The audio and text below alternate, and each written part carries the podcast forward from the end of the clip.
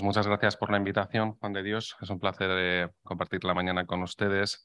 Ayer se dijo en que las jornadas eran un, tríptico que tomaba distintas perspectivas teológica, eh, médica y pastoral respectivamente. Y durante la primera jornada se habló bastante de la muerte, eh, tanto desde la óptica filosófica y teológica como, como moral, entendida esta última, como nos recordaba Ignacio, como apertura a una comprensión del sentido de la existencia. Mm, de, esto mucho en Samaritanos Bonus, pero creo que su tema central no es desde luego la muerte, sino el cuidado. El documento nos habla de las personas y, de cómo se relacionan en los contextos en los que se ven amenazadas por el sufrimiento que la enfermedad infringe. En este sentido, me animo más a participar porque si se trata de hablar de enfermos y de nuestra relación con ellos, pues un médico siempre tiene algo que decir.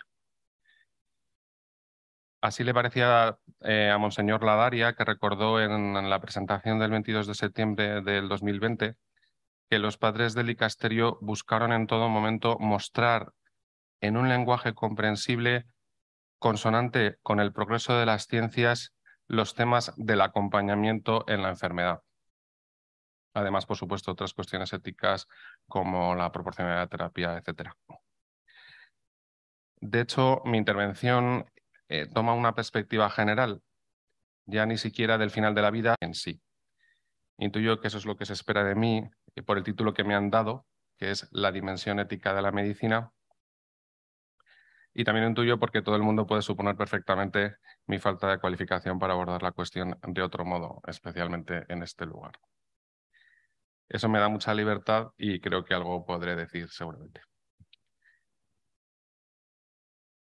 Como introducción, quería poner una experiencia personal que me ha acompañado en estos dos últimos años y que mm, me sirve claramente para hablar de esta dimensión ética de la medicina. En un encuentro de investigadores para la preparación clínico con una molécula que tiene un nombre de letras, ¿no? el TAC 861, que es un agonista de la orexina. Voy a explicar un poco eh, qué es eso para que se entienda bien lo que quiero contar, porque creo que eh, ejemplifica perfectamente el tema de la intervención. Estoy hablando de la narcolepsia. La narcolepsia es una enfermedad devastadora. Eh, llevo atendiendo a pacientes con esta enfermedad desde hace 20 años y solo hemos conseguido mejorarles un poco. El paciente eh, tiene una somnolencia extrema, normalmente a ráfagas, que le impide incluso las tareas más convencionales eh, para el resto de las personas. También tienen otro síntoma que se llama cataplegia, que es un síntoma sorprendente, que consiste en, una súbita pérdida de fuerza de algunos grupos musculares eh, en respuesta a algunos estímulos emocionales, a veces incluso hasta que se desploman. Los estímulos pues, más típicos suelen ser la risa o la sorpresa. Estos pacientes tienen también alucinaciones, eh, particularmente en las transiciones entre el sueño y la vigilia, y tienen también parálisis de sueño que consiste en quedar unos instantes paralizados al despertar del sueño, aunque en verdad estén completamente despiertos. Así las cosas, la vida de estos pacientes es muy complicada y como suele debutar en la infancia, la carga de enfermedad, es decir, el impacto que tiene sobre su, su vida, pues es enorme, es enorme. Hemos luchado muchísimos años por mejorar sus síntomas. Sabemos que si les diagnosticamos pronto y les tratamos bien, el impacto es menor. Sabemos que si les seguimos de cerca, les podemos ayudar a no empeorar. Pero los tratamientos de los que disponemos solo les mejoran levemente los síntomas pues estamos ahora entrando en otra era de las posibilidades terapéuticas. Después de que un investigador español, que está en Stanford, descubriera el mecanismo por el que la enfermedad se produce, se abrieron unas expectativas terapéuticas nuevas y en los pasados dos años hemos estado probando un medicamento específicamente diseñado para actuar sobre ese mecanismo, que se llaman los agonistas del receptor 2 de la orexina. Nos embarcamos en un intento terapéutico y los resultados fueron sobrecogedores. Los pacientes se curaban en 15 minutos. era tomar la pastilla y desaparecer todos los síntomas. Para imaginarse lo que esto ha supuesto, traigo aquí el testimonio de una paciente. son cuatro o cinco párrafos, es un poco largo, pero merece la pena escucharla. Son las 16.59 horas y ¿quién me iba a decir hace unos meses que una acción tan simple como la que estoy realizando podría hacerla a estas horas del día? Estoy escribiendo. Me llamo Gema, tengo narcolepsia con cataplegia y hace un mes que volví a nacer. Mi historia realmente comienza en la Navidad del 2014, el 31 de diciembre para ser más exactos. Fue cuando tuve mi primera cataplegia. Para el que desconozca qué se siente, se trata de que cuando tienes una emoción, puede ser risa, enfado, tristeza, los músculos de tu cuerpo, comenzando por tus párpados, no te responden y vas cayendo poco a poco mientras tu mente está despierta. Oyes todo, sientes todo, pero por mucho que intentas dar órdenes a tu cuerpo, este no responde bastante angustioso, por cierto, sobre todo si no sabes qué está pasando. Es una desconexión de tu cuerpo con tu mente. Finalmente consigues cambiar esa emoción, que es la que está provocando esa situación, y consigues moverte.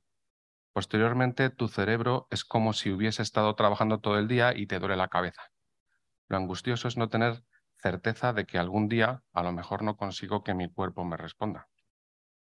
Además de la cataplegia, comencé a tener eh, una intensa sensación de sueño, cada vez más ganas de dormir, siempre cansada, pero cuando dormía tenía pesadillas.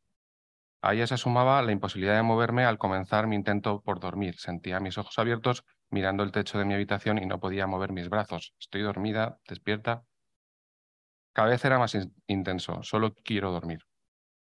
Comienza a afectarme en el trabajo, reuniones con gente, pero estoy tan cansada. Hablo y veo caras de extrañeza, Vaya, me he vuelto a dormir hablando, no sé lo que digo. Comienzo a darme cuenta de que solo puedo ser productiva a primeras horas de la mañana. El resto del día, si trabajo, tengo que comprobar qué es lo que he hecho el día anterior, porque con toda seguridad he cometido multitud de errores. Dejo de conducir, dejo de estar con gente, me voy aislando poco a poco, no quiero tener cataplegias ni que nadie me vea, provoco incomodidad en los demás me voy condenando al ostracismo yo misma. Pero un día conocí en una conferencia sobre narcolepsia a un ángel, al cual abordé prácticamente en el parking del lugar, suplicando ayuda. Se trataba del que iba a ser mi médico. El 19 de junio de 2021, dentro de un ensayo clínico, me dio tres pastillas. Doy gracias a Dios por ese día. Volví a nacer. Su, actuación fue inmediata. No he vuelto a tener ni una sola cataplegia, no he vuelto a sentir cansancio, no me he vuelto a dormir cuando hablo. No tengo pesadillas, ni parasonias, ni alucinaciones. Puedo trabajar, puedo nadar sola, puedo conducir, puedo reírme, puedo enfadarme, puedo llorar. Puedo sentir sin tener miedo a caer desplomada. He vuelto a tener agujetas en el estómago por reír, en definitiva, puedo vivir. Soy una persona normal. Gracias, gracias, gracias. Los pacientes lloraban de alegría. Y nosotros llegamos a llorar también. Les hemos visto arrastrarse durante años y de pronto verles también era emocionante. La medicina gira en torno a un acto de naturaleza ética. Ante el sufrimiento de los enfermos emerge un deseo en nosotros de ayudarles. Así nos vemos involucrados con ellos en una lucha en la que no bastan las buenas palabras. Debemos ayudar de verdad. Ayudar a curar la enfermedad de alguien es una experiencia liberadora y completamente esclarecedora sobre el valor y el sentido de nuestra propia vida. Nos ayuda a conocernos y a desear solo lo importante. Nos muestra un sentido de la libertad ligado no a la mera elección de cosas, sino a la responsabilidad por alguien y la búsqueda de su bien, lo que implica una tarea. Pero sobre todo, nos une íntimamente y para siempre con la persona a la que hemos conseguido curar. A esa unión se le ha llamado a veces amistad, a veces comunión. Lo cierto es que se produce una unión muy singular que introduce a las personas en lo que Julián Marías llamaría el mapa de tu mundo personal, que es a la vez el marco de relaciones que nos define y configura, lo que en verdad constituye más esencialmente lo que somos. Pero TAC 994 produjo en tres de los 96 pacientes que lo probaron una elevación de las enzimas hepáticas que nos hizo temer por su vida.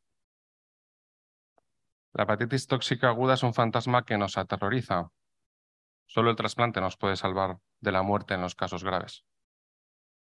La euforia se convirtió en tristeza, lágrimas y miedo. El estudio se detuvo el 6 de octubre en todo el planeta al mismo tiempo. Yo pasé 72 horas sin dormir solo manejando el cuadro clínico de mi paciente ingresada en Burgos. El laboratorio perdió su valor en bolsa 1,5 billones de dólares esa semana.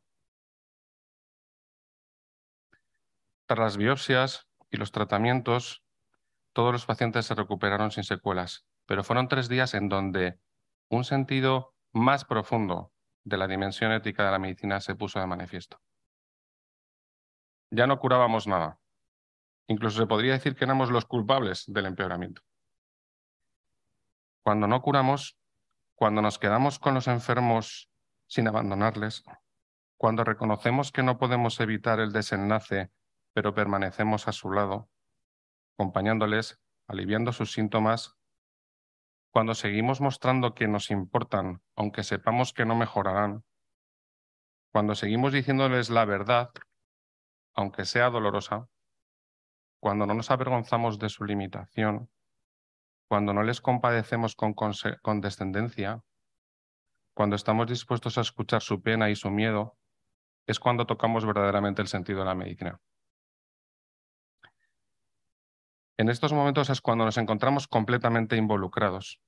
Somos compañeros de viaje, consoladores de penas, apoyo en los momentos difíciles, amigos, confesores, maestros, hermanos, tantas cosas al mismo tiempo, aquello que se nos pida. La enfermedad nos une personalmente y esto es capaz de llenar nuestra vida de sentido. Enlazo así con esa apertura propia de la perspectiva moral que ayer se comentaba, por la que el conocimiento del sentido nos llega por la experiencia de nuestra propia vulnerabilidad. Ya decía ayer Ignacio que la enfermedad y la muerte no son más que la sutil llamada de Dios para que nuestra entrega sea total. Es cierto que el sufrimiento y la muerte arrojan aparentemente una poderosa sombra sobre nuestra felicidad, pero es verdad también que es el terreno donde el hombre se afana y trasciende, donde despierta de su letargo y reconoce su vocación sobrenatural. Sabemos por la revelación que en el principio no existía el sufrimiento ni la muerte, pero en esta nueva etapa, la que conocemos por la experiencia, enfermedad, dolor, caducidad y limitación se despachan a sus anchas como podemos comprobar mirando mismamente a nuestro Señor, que padeció sin culpa todos los efectos del pecado en la vida del hombre, incluida la muerte. Para mí es fácil ver que todo esto sucede y sirve de oportunidad para que se manifieste finalmente más aún su amor sobre cada uno de nosotros. Los médicos tomamos de Cristo, el buen samaritano, el ejemplo que nos lleva por un camino marcado por la amistad con los pacientes. Él es el que se fija y se detiene, el que se preocupa y dispone, el que no abandona jamás. Pero Él no es solo el ejemplo, sino nuestra fuerza, porque solo Él es capaz de sanar nuestras propias heridas y convertir nuestras pobres terapias sobre los pacientes en auténtica curación. Pero hoy la medicina está atenazada, está atada de pies y manos quiero que sepan lo que está pasando, lo que están pasando los médicos, porque necesitan su apoyo. En esta parte quiero hablar de la medicina y de la situación en la que se encuentra. Luego porque los médicos se encuentran en una situación de desconcierto enorme e intento captar las causas y buscar alguna solución. Quiero comentar dos bloques de cuestiones aquí. Una primera respecto al funcionamiento del propio sistema de salud y el otro del que participa este sistema por su inmersión en los cambios sociológicos o culturales. Esta distinción es un poco artificial, pero me puede servir un poco para explicarme. En el primer bloque de cuestiones son las que podríamos llamar las cuatro fuerzas disruptoras principales de las dinámicas asistenciales a día de hoy. El rol del médico está cambiando radicalmente, produciendo un alto grado de confusión de identidad que lleva a cierta disforia profesional, por decirlo de una forma un poco técnica. En otras palabras, el disgusto es muy generalizado. En el mes de noviembre se produjo en Madrid una protesta con casi 200.000 personas que culpan de su malestar una gestión deficiente y la destrucción de la atención primaria. Este domingo, de domingo, hay una convocada una manifestación con 70 asociaciones para defensa de la sanidad pública. A mí me parece una simplificación extrema, ojalá fuera un problema organizativo. El problema es estructural y es muy complejo. En cualquier caso, me parece que interesa fijarse en las protestas porque percibimos que el malestar que existe es muy profundo.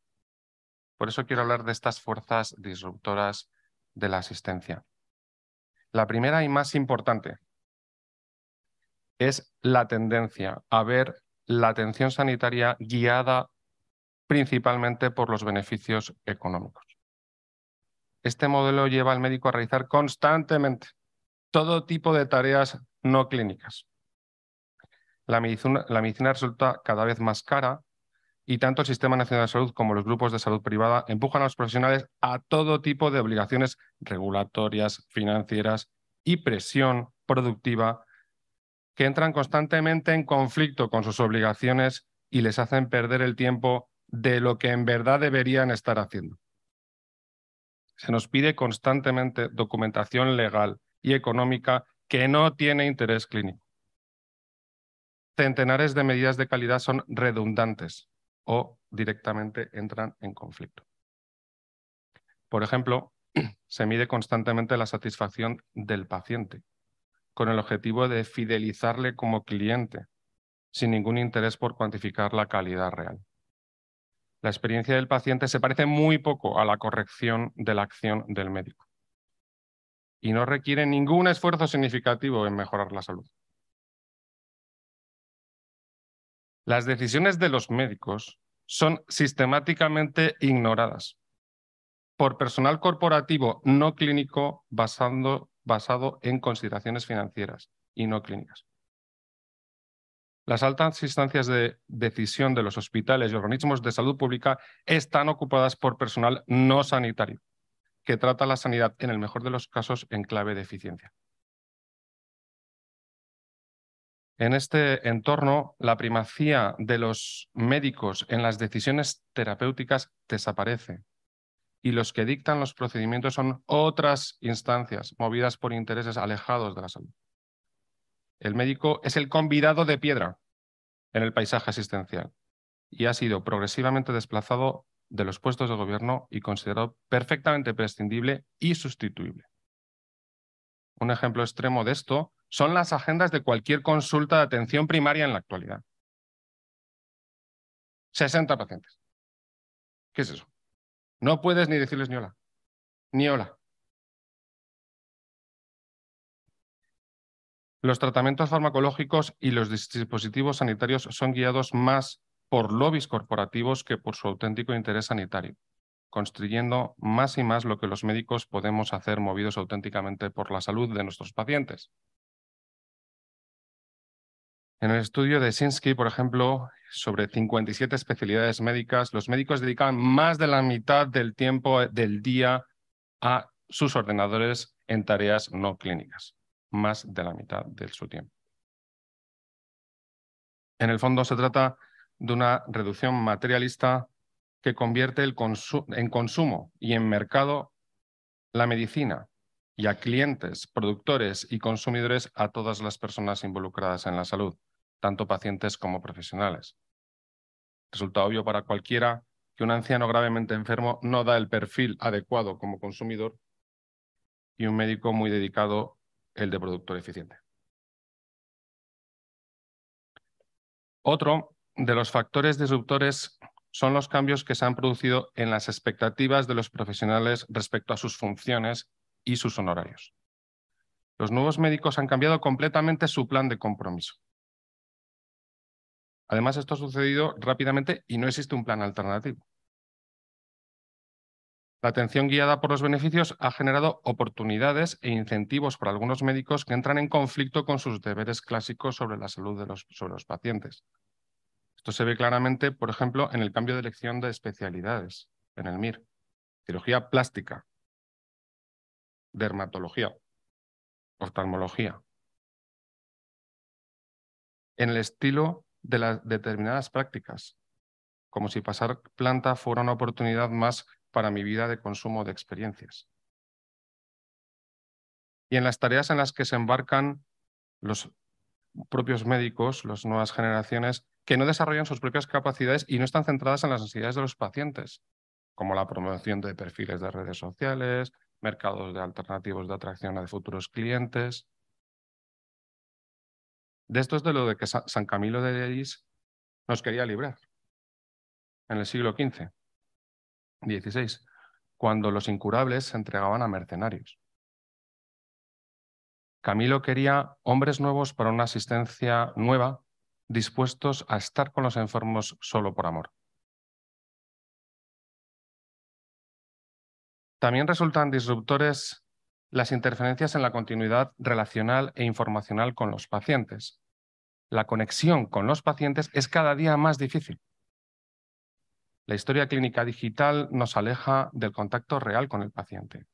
Son herramientas distractoras que no ayudan en la clínica, muchas veces diseñadas con otros fines que no son y que son un auténtico muro para una relación entre personas. También las negociaciones constantes con los proveedores de salud que producen irrupción, interrupción de la asistencia. Todos los días los médicos nos enfrentamos ante el reto de proporcionar al paciente lo que le corresponde, salvando las dificultades que implica la falta de accesibilidad a los recursos. También es difícil la comunicación por el cambio constante de interlocutor. Trabajamos en, colaboración, pero muchas veces no es posible saber a quién puede uno dirigirse o el propio paciente a quién puede dirigirse y quién se hace el cargo de las decisiones. La irrupción de los protocolos y de una legislación asfixiante e ideologizada termina por apuntalar estas interferencias. Para extremar aún más las dificultades con la pandemia, nos ha dejado como secuela algunos hábitos como el excesivo uso de la telemedicina, que resulta verdaderamente preocupante, especialmente cuando es utilizada para ahorrar costes, con consecuencias imprevisibles sobre la salud de las personas mayores o con dificultad de adaptación a estos nuevos medios. También otro factor es este fallo global del sistema público de salud. Hay una constatación creciente del papel de las fuerzas que las fuerzas sociales, demográficas, comportamentales y educacionales tienen sobre resultados de salud. Pero esto ha, llevado a que los profesionales parezcan responsables de su solución y no lo son. El sistema es muy ineficaz en afrontar todos estos problemas a un tiempo y los médicos no podemos compensar todas las carencias del conjunto. El sistema es inmanejable porque hemos puesto demasiadas expectativas en la medicina. Más le valdría al Estado fortalecer el papel de la Iglesia, de las familias, mejorar el nivel educativo y otras muchas cuestiones más. Ha sido un ejercicio de soberbia que estamos pagando todos. No hay presupuesto posible para abordar una problemática de esta envergadura. Ojo que cuando se acabe el dinero ya habrá quien se le ocurran otras soluciones más baratas. En este contexto, el médico tiene la obligación personal y profesional de mantener la primacía de la relación médico-paciente en el máximo nivel posible. Pero eso ha producido una enorme frustración e insatisfacción, la de intentar darle lo que precisa cada día con demasiadas fuerzas confluyentes en contra. El burnout campa por sus respetos y el análisis que la profesión realiza en claves sindical o salarial no termina de captar su esencia, que aunque tenga múltiples factores, podríamos sintetizar en la pérdida de los mismos fines de la medicina. El segundo bloque es el de su inversión en los cambios sociológicos y culturales. El documento recientemente publicado por la Conferencia Episcopal, El Dios fiel mantiene su alianza, señala varias de estas causas culturales, pero quiero destacar aquí tres que afectan particularmente a la profesión. El relativismo, el individualismo y el cientifismo. En primer lugar se encuentra la crisis de la verdad, un fenómeno que define la cultura contemporánea. Se le ha llamado la autolimitación de la razón moderna, la dictadura del relativismo, en la que la verdad se presenta como enemiga de la libertad. Se ha perdido la racionalidad intrínseca de la naturaleza y abriendo así, abriendo así la posibilidad de adaptar la naturaleza a nuestros propósitos. Benito XVI decía ante el Bundestag que el hombre se había convertido en un edificio de cemento armado sin ventanas, que controlaba las condiciones internas del edificio, pero seguía anhelando la luz de fuera y necesitaba salir para respirar. El acceso a la realidad hoy es puro voluntarismo. Se basa en una nueva antropología del deseo. No es solo el abandono de la gracia, sino de la misma cultura y reducción a individuos autosuficientes e independientes que siguen la ley del deseo en un permanente ejercicio de autodeterminación. Un extremo sobrecogedor está siendo, por ejemplo, la implementación de la ley trans, que consagra la autodeterminación de género al margen de toda realidad científica y asesoramiento profesional. Es cierto que también se identifica lo racional con lo experimental, pero este reduccionismo palidece al lado de la voluntad creativa y las leyes del mercado que son más fuertes aún. En verdad, lo científico opera al servicio de la voluntad transformadora y este es el cambio epistemológico de la medicina, que ha pasado de valorarse más por su por su capacidad de transformación de las cosas que por su misión de curación de las personas.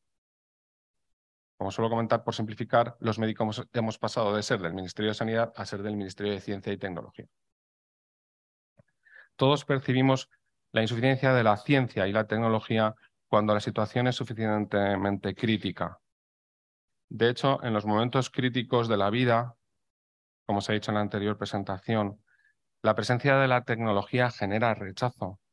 Solo queremos relaciones humanas, personas que nos aprecien, que nos digan la verdad, un ambiente reconocible y humano. Por eso no queremos que nos cuiden los robots, sino a nuestros hijos, aunque lo hagan peor. Quiero terminar con unos apuntes para redescubrir la dimensión ética de la medicina. El camino es mirar a los pacientes unas pocas líneas a modo de conclusión sobre el camino a seguir en la reconstrucción de la medicina. Las soluciones sobre la identidad de la medicina pasan por centrarse en la relación médico-paciente y hacer de ella el eje de toda la actividad asistencial.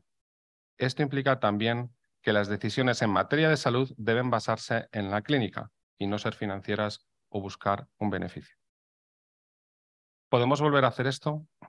Sí, poniendo al paciente en el centro y dejando que los profesionales actúen con la libertad de prescripción que les debe caracterizar. Cuando la Administración organice la atención, debe reconocer el capital social que suponen los profesionales de la salud y trabajar en estrecha colaboración con ellos, que son al fin y al cabo de los que depende la atención y son los que aportan el valor principal. El pago a los profesionales debe centrarse en la calidad en la asistencia, no en el volumen o en la productividad, preservando así los fines de la medicina y retroalimentando su eficacia y calidad. La vida de los médicos debe centrarse en el bien común, en el retorno a la persona y en un estilo de vida que permita la relación con el paciente. Esto implica una formación del sujeto que actúa que permita el surgimiento de virtudes médicas que hagan posible la consecución del difícil bien de la salud. Es preciso incorporar una nueva mirada realista y esperanzada del sufrimiento y la muerte, que es, en sentido estricto, la materia principal de nuestra profesión.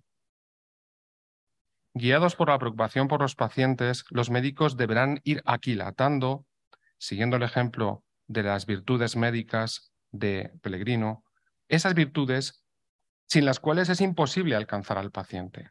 Paciencia, prudencia, fortaleza y entrañas de misericordia que solo un corazón que ve a la persona puede tener. Debemos también crear una comunidad sanadora y favorecer una auténtica colaboración de los profesionales centrada en la salud.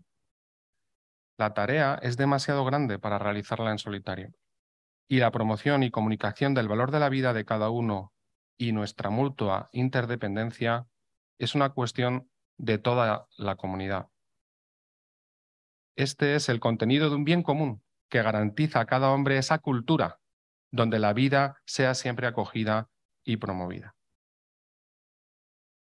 Como marco de esa comunidad sanadora debemos proteger y promover el código deontológico, según un nuevo profesionalismo en el que los médicos se comprometan más allá de las leyes, según un pacto de honorabilidad y servicio a la sociedad, cuyo artículo central siga siendo el 5.1, respetar la vida humana, la dignidad de la persona y el cuidado de la salud del individuo y de la comunidad son los deberes primordiales del médico. Es necesario subrayar la insuficiencia de una comprensión contractual de la relación con el paciente. La relación debe partir del reconocimiento de su vulnerabilidad. No se trata de respetar principios, sino de la interdependencia entre los seres humanos. Y también la insuficiencia de la ciencia y la tecnología, especialmente en las situaciones más críticas, en donde cobran especial importancia las relaciones humanas. El camino es mirar a los pacientes. Los pacientes nos devuelven a la realidad. Hay una verdad sobre el bien de la salud que es irreductible a todas las demás manipulaciones y reduccionismos. En este sentido, puedo dar testimonio de que son los pacientes los que salvan en última instancia a los médicos. Quiero volver ahora a nuestro intento terapéutico con los agonistas de la orexina. Desde que los pacientes salieron del estudio, después de los efectos adversos, hablamos mucho más que antes. Ahora me invitan a las comuniones de sus hijos. Me felicitan en las fiestas y me llaman y me escriben para contarme sus cosas personales. Antes no lo hacían tanto. Ellos dicen que no se encuentran igual de mal, porque aunque los síntomas han vuelto, alguno me explica que al menos ahora saben cómo son en verdad cuando están sanos. Y ahora solo es cuestión de esperar a la curación. Es verdad, y es posible que sea por eso. Pero yo sé que no es solo por eso. También es porque han comprobado que cuando todo venga en su contra, tendrán un amigo a su lado dispuesto a luchar lo que sea necesario por ellos, y eso cura más que la medicina, especialmente a los que se han visto abandonados, despreciados, a los que no son mirados como se debe. Todo enfermo tiene la necesidad no solo de ser escuchado, sino de comprender que el propio interlocutor sabe qué significa, qué significa sentirse solo, abandonado, angustiado frente a la perspectiva de la muerte, al dolor de la carne, al sufrimiento que surge cuando la mirada de la sociedad mide su valor en términos de calidad y lo hace sentir una carga para los proyectos de otras personas. Son palabras de samaritanos buenos. Como decía Adriano Pesina en la presentación del documento, vivimos una época de profundas soledades disimuladas. Yo mismo no les miro bien a veces, reconozco mi culpa. Cuando el documento dice que a veces los profesionales de la salud estamos como funcionarios, no como personas, me he sentido interpelado. La esperanza de la medicina pasa por aprender a mirar bien a los pacientes, y eso es una tarea eminentemente ética. Ellos estarán siempre ahí, pero hace falta un sujeto con un corazón capaz de ver a las personas. La, la curación y la salud nos hablan de la abundancia del amor de Dios. Y la enfermedad y la muerte nos recuerdan que estamos hechos para Él y que nuestro corazón seguirá inquieto hasta que descanse en Él. Salud y enfermedad, curación y muerte. En todo se manifiesta que la vida es siempre un bien y que es Dios la que la sostiene. Gema, mi paciente, decía que yo era su ángel. Y cuando se curó daba gracias a Dios. Es interesante que una mujer agnóstica sepa tan bien, aparentemente mejor que nosotros, que el único que cura es Dios y que un médico no es más que un ángel que él la ha enviado.